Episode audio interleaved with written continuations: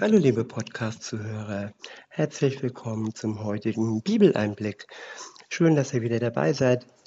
Heute habe ich für euch ein Kapitel aus der Apostelgeschichte, sozusagen das Geschichtsbuch, nachdem Jesus wieder zurück zum Vater in den Himmel gegangen ist. Und ja, man könnte auch sagen, das ist die Anfangszeit des Christentums. Und ich lese das Kapitel, lese euch das Kapitel 17 vor aus der Apostelgeschichte und benutze wieder die Übersetzung Das Buch von Roland Werner. Ab Vers 1 steht, sie kamen durch die Städte Amphipolis und Apollonia und gelangten nach Thessalonich. Dort befand sich eine jüdische Synagoge. Wie es seiner Gewohnheit entsprach, ging Paulus dorthin und erklärte ihnen an drei aufeinanderfolgenden Sabbattagen Gottes Botschaft, ausgehend von Gottes Buch. Er erklärte ihnen ausführlich, dass der Messias Jesus leiden und dann wieder von den Toten auferstehen musste. Er sagte, und das ist der Messias, der Jesus, von dem ich euch berichte. Einige von ihnen ließen sich überzeugen und schlossen sich Paulus und Silas, Silas an. Darunter war auch eine große Menge der Griechen, die den Gott Israels anbeteten und viele von den Frauen aus den vornehmen Familien. Tja, Griechenland bekehrt sich zu Jesus. Das Evangelium breitet sich zu dieser Zeit auf der Welt aus. Und Griechenland ist nicht mehr allzu weit von uns. Und insofern kann man sagen, dass wirklich Europa ein christlich geprägtes ähm, Land war, noch ist. Und nun ja, wir hoffen, dass es so bleibt. Es liegt auch an uns, dass wir das Wort Gottes weitertragen, auch an die, die neu hinzugekommen sind und die an den Islam glauben und ähm, dass sie wirklich erkennen, dass es einen einzigen Weg gibt zu Gott und das ist der Weg durch Jesus und durch das Neue Testament, durch die Bibel. Weiter heißt es, ähm, da wurden die Vertreter der Juden von Eifersucht erfüllt. Sie holten sich ein paar gewaltbereite Leute, die auf der Straße herumlungerten und brachten so eine Volksmenge zusammen. Und dadurch gerieten, geriet die Stadt in Aufruhr. Sie versammelten, versammelten sich vor dem Haus von Jason und versuchten, Paulus und Silas vor die Volksversammlung zu zerren. Tja, da wo die Wahrheit aufblüht, da gibt es oftmals auch Widerstand. Und so war es damals auch in der Zeit der Apostelgeschichte. Aus Saulus wurde ja Paulus. Er war vorher ein, ein ganz schlimmer ähm, Christenverfolger. Und als er sich dann bekehrte, zum Christentum, zu Jesus, stand er selbst in der Gefahr, von all den damals hauptsächlich Juden verfolgt zu werden. Es gab viel Eifersucht und diese Eifersucht gibt es auch heute bei all den anderen Religionen. Ähm, ja, das ist leider so und wird auch bleiben, bis Jesus wiederkommt. Und dann wirklich alle erkennen, auch die Juden erkennen, auch die Moslems erkennen und all die anderen Anhänger von irgendwelchen Religionen. Sie werden erkennen, dass Jesus der Herr ist, dass das, was in der Bibel steht, wahrhaftig und wahr ist. Weiter geht's in Vers 6. Dort steht, weil sie die beiden aber nicht fanden, schleppten sie Jason und einige andere Jesus-Nachfolger zu den Stadtoberen und riefen diese Leute, die, ganz, die ganze bewohnte Welt auf den Kopf stellen, die sind jetzt auch hier aufgetaucht. Ich wiederhole, diese Leute, die die ganze bewohnte Welt auf den Kopf stellen, die sind jetzt auch hier aufgetaucht. Die hat Jason bei sich im Haus aufgenommen. Sie handeln alle gegen die Verordnungen des Kaisers, denn sie sagen, dass ein anderer der wahre König sei, nämlich ein gewisser Jesus. Damit versetzten sie die Volksmenge und die Stadtoberen, die das hörten, in Unruhe. Nachdem sie von Jason und den anderen einige eine Geldsumme als Bürgschaft genommen hatten, ließen sie sie gehen. Tja, auch damals ging es schon ums Geld. Und ja, viele Juden mussten gerade in muslimischen Ländern und auch Christen in muslimischen Ländern äh, Steuern zahlen, sogenanntes Schutzgeld. Und so war es auch hier. Mit Geld konnte man weiter leben. Der nächste Abschnitt ist überschrieben mit in Beröa. Ab Vers 10 heißt es, die dortigen Jesus-Nachfolger sandten Paulus und Silas noch in derselben Nacht fort nach Beröa. Als sie dort angekommen waren, gingen sie in das Versammlungshaus der Juden. Die waren vornehmer als die Leute in Thessalonich. Sie nahmen die Botschaft mit aller Bereitwilligkeit auf und durchforschten Tag für Tag das Buch Gottes, um herauszufinden, ob das wirklich so ist. Ich finde diese Worte total beeindruckend. Also diese Menschen durchforschten das Buch Gottes, um herauszufinden, ob das wirklich so ist, ob das der Wahrheit entspricht, was da Paulus und die anderen Jesus-Nachfolger sagten. Es ist kein blinder Glaube. Und das sollte auch bei uns so sein. Wir sollten nicht ähm, irgendeinem Prediger oder irgendeinem Pfarrer, irgendeinem Pastor mehr Glauben schenken als dem Wort Gottes. Und das Wort Gottes steht in der Bibel, im Alten und im Neuen Testament. Und dort sollten wir wirklich ähm, tagtäglich nachforschen, ob das stimmt, was uns da erzählt wird. ja, und damit nehme ich mich selbst auch selber ähm, ja so ernst. Also da könnt ihr nachforschen, ob das stimmt, was ich euch da so erzähle. Insofern, ja, ich stehe nicht über Gott. Ich berichte nur aus seinem Buch und die Inter Interpretation, die Erklärung, nicht Interpretation, die Erklärung gibt uns der Geist Gottes. Und wenn er dir ähm, das Wort so erklärt, wie du es brauchst, vielleicht sogar etwas anders, wie ich es jetzt im Moment erkläre, was nicht heißt, dass das ähm, falsch ist und entgegengesetzt ist, aber es ist auf dich zugeschnitten. Diese Erklärung ist genauso, wie du sie brauchst. Und genauso, wie ich sie brauche und vielleicht auch ein paar andere Leute, vielleicht auch gerade du heute. Der Geist Gottes erklärt uns das Wort. Und insofern ist es immer wichtig, dass wir selber mündig sind, dass wir uns nichts vormachen lassen, sondern selber im Wort Gottes ähm, forschen und herausfinden, ob das wirklich so ist, was die anderen, sprich was ich da so erzähle. So, weiter heißt es, viele von ihnen kamen zum Glauben. Auch eine stattliche Anzahl von, von den vornehmen griechischen Frauen und Männern. Als die Juden von Thessalonich erfuhren, dass Paulus auch in der Stadt Beröa die Botschaft Gottes verbreitete, kamen sie auch dorthin und sorgten auch dort für Aufruhr und versetzten die Bevölkerung in Unruhe.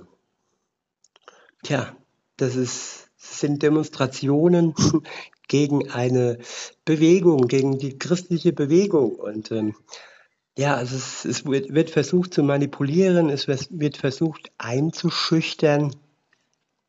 Und auch heute werden wir versucht, einzu, uns einzuschüchtern. Und ähm, ja, auch wenn wir jetzt nicht in Nordkorea wohnen, ich denke, da ist es ganz krass. In China ist es ähnlich. In vielen Ländern ist es so, dass man das Wort Gottes nicht so verbreiten kann. Aber alleine durch die Einschränkungen von Corona, sage ich mal, wird es jedem Christen auch schwer gemacht, wirklich in der Öffentlichkeit das Wort Gottes zu verbreiten. Insofern Aufruhr gab es schon lange.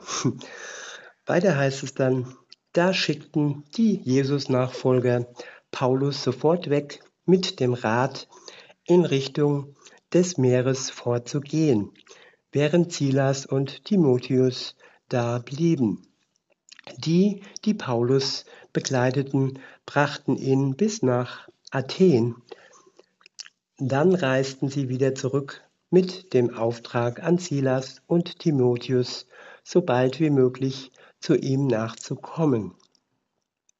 Der nächste Abschnitt ist überschrieben mit in Athen. Ab Vers 16 heißt es, während Paulus in Athen auf, auf sie wartete, wurde sein Innerstes ganz aufgewühlt. Denn er sah mit eigenen Augen, dass die Stadt sich ganz dem Götzendienst verschrieben hatte. Da kam er in der Synagoge ins Gespräch mit den Juden und den an Gott gläubigen Leuten aus anderen Nationen. Jeden Tag sprach er auf dem Marktplatz mit denen, die zufällig vorbeikamen. Doch einige von den Philosophen, sowohl Epikureer als auch Stoiker, diskutierten mit ihm. Manche sagten, was will dieser Vielredner überhaupt sagen? Andere meinten, es scheint, dass Paulus ein Prediger von ausländischen Geistesmächten ist. Das kam daher, dass Paulus die Nachricht von Jesus und von der Auferstehung verbreitete. Ja, es wurden Gerüchte verbreitet und es wurde mehr oder weniger bewusst oder unbewusst ähm, das schlecht gemacht, das äh, verleugnet, was Paulus da in Wahrheit und froher Botschaft auf dem Marktplatz an die Leute brachte. Es gab Widerstand gestern und heute. In Vers 19 heißt es, so führten sie ihn auf den Areopag, den Stadthügel, und sagten, können wir vielleicht erfahren, was diese, was diese neue Lehre bedeutet, die du hier verbreitest. Denn du bringst uns etwas Fremdländisches zu Gehör. Deshalb wollen wir jetzt wissen, was das wohl ist. Ja, es klingt fremd, es klang fremd, was dieser Paulus da erzählte, aber es machte die Leute auch neugierig und sie wollten wissen, was das wohl ist. Und diese kindliche Neugier, die ist wichtig. Wer die nicht hat, der ist nicht in der Lage, das Wort Gottes aufzunehmen. Weiter heißt es in Vers 21, es war so, dass alle Athener und alle Ausländer, die dort dauerhaft wohnten, ihre Zeit mit nichts anderem verbrachten, als die neuesten Neuigkeiten zu verbreiten oder anzuhören. Da stellte sich Paulus mitten auf dem Areopag hin und sagte, ihr Männer von Athen, ich nehme wahr, dass ihr in jeder Beziehung sehr den Gottheiten zugewandt seid.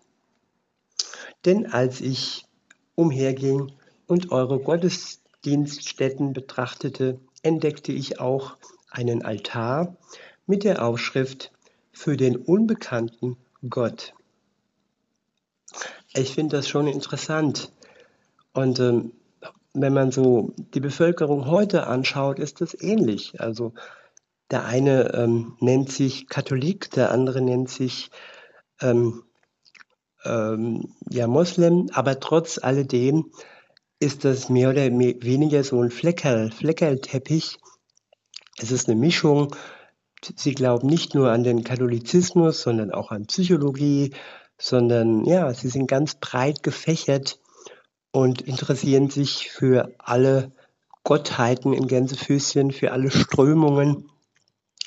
Und es ist ein Mischmasch, es ist ein, eine große Ansammlung an Lehren und äh, alles zusammen, finde ich, äh, kann den Menschen, nicht nur kann, es verwirrt den Menschen. Und wer sich nicht wirklich entscheiden kann für eine, für einen Glauben an den einen und wirklichen Gott, der kann schon ganz schön verwirrt durchs Leben gehen. Und so ging es wohl auch den Menschen in dieser Stadt, dass sie sogar einen Altar aufgebaut haben mit der Aufschrift für den unbekannten Gott. So nach dem Motto, ich glaube auch an den Gott, den ich nicht kenne. Und ähm, das äh, hat dann Paulus praktisch ähm, ja nicht ausgenutzt, sondern ähm, ja für sich verwertet indem er zu den Leuten sprach und sagte, ja, dieser unbekannte Gott, darum geht es. Das ist der Gott, der euch fehlt und das ist der einzige Gott, der euch im Leben wirklich weiterbringt. Und weiter heißt es dann, das, was ihr verehrt, ohne es zu kennen, das verkündige ich euch jetzt. Der Gott, der das Weltall geschaffen hat, und alles, was sich darin befindet, er, der Herrscher über den Himmel und die Erde, der Herrscher über, die, über den Himmel und die Erde ist, wohnt nicht in Tempelgebäuden, die Menschen Hände errichtet haben.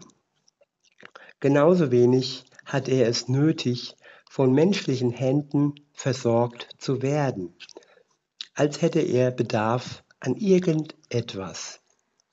Denn er ist es doch, der allen Lebewesen das Leben und den Atem und alles andere gibt. Aus einem einzigen Menschen hat er jede menschliche Volksgruppe erschaffen. Sie sollten auf der gesamten Erdoberfläche siedeln.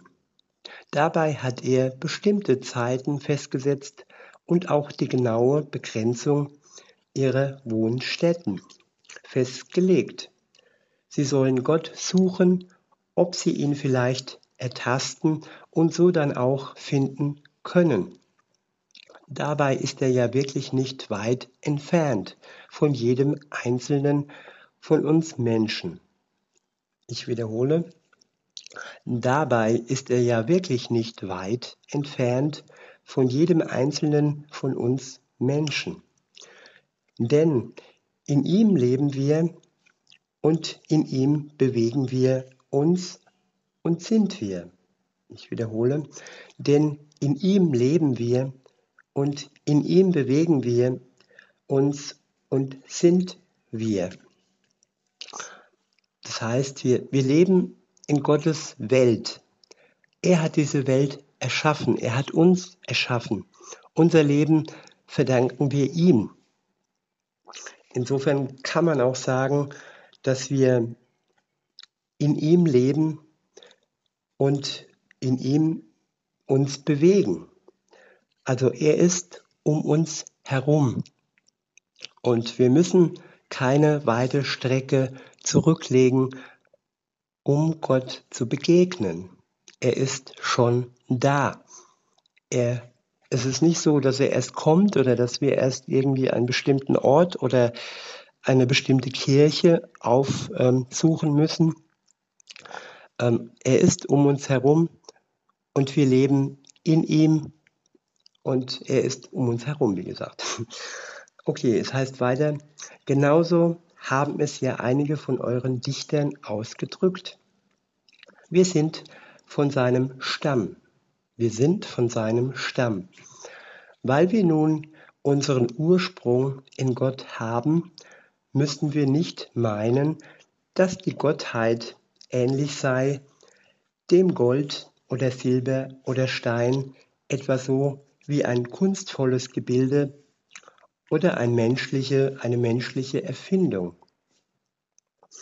Ich wiederhole, weil wir nun unseren Ursprung in Gott haben, müssen wir nicht meinen, dass die Gottheit ähnlich sei dem Gold oder Silber oder Stein, etwa so wie ein kunstvolles Gebilde oder eine menschliche Erfindung.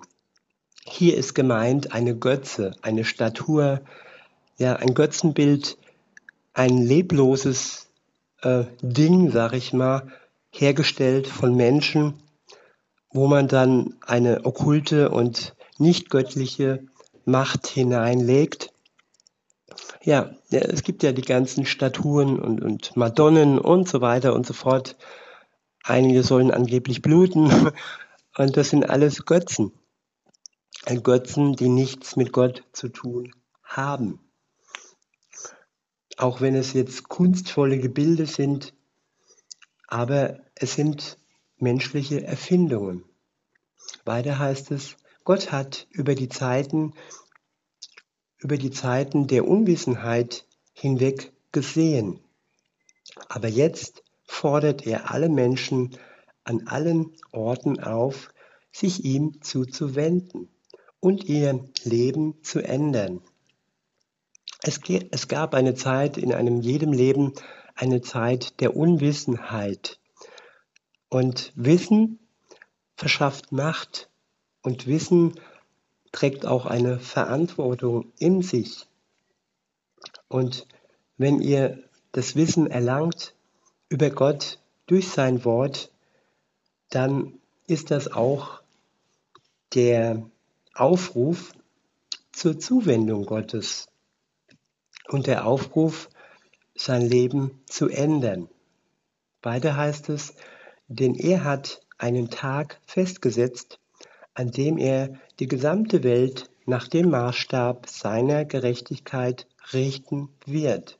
Ich wiederhole, denn er hat einen Tag festgesetzt, an dem er die gesamte Welt nach dem Maßstab seiner Gerechtigkeit richten wird. Insofern kann ich nur wiederholen, Gott ist nicht der liebe Gott alleine, sondern Gott ist auch der gerechte Gott, der die Welt nach seinem Maßstab richten wird. An dem Tag, den Gott festgelegt hat, hat und das ist der Tag, den kein Mensch kennt, der nicht mal Jesus gekannt hat, als man ihn fragte, wie er auf der Welt war. Und es ist auch gut so, dass niemand weiß, wann dieser Tag kommen wird. Ob es heute ist, ob es morgen ist, in fünf, zehn Jahren, es weiß nur Gott, der Vater.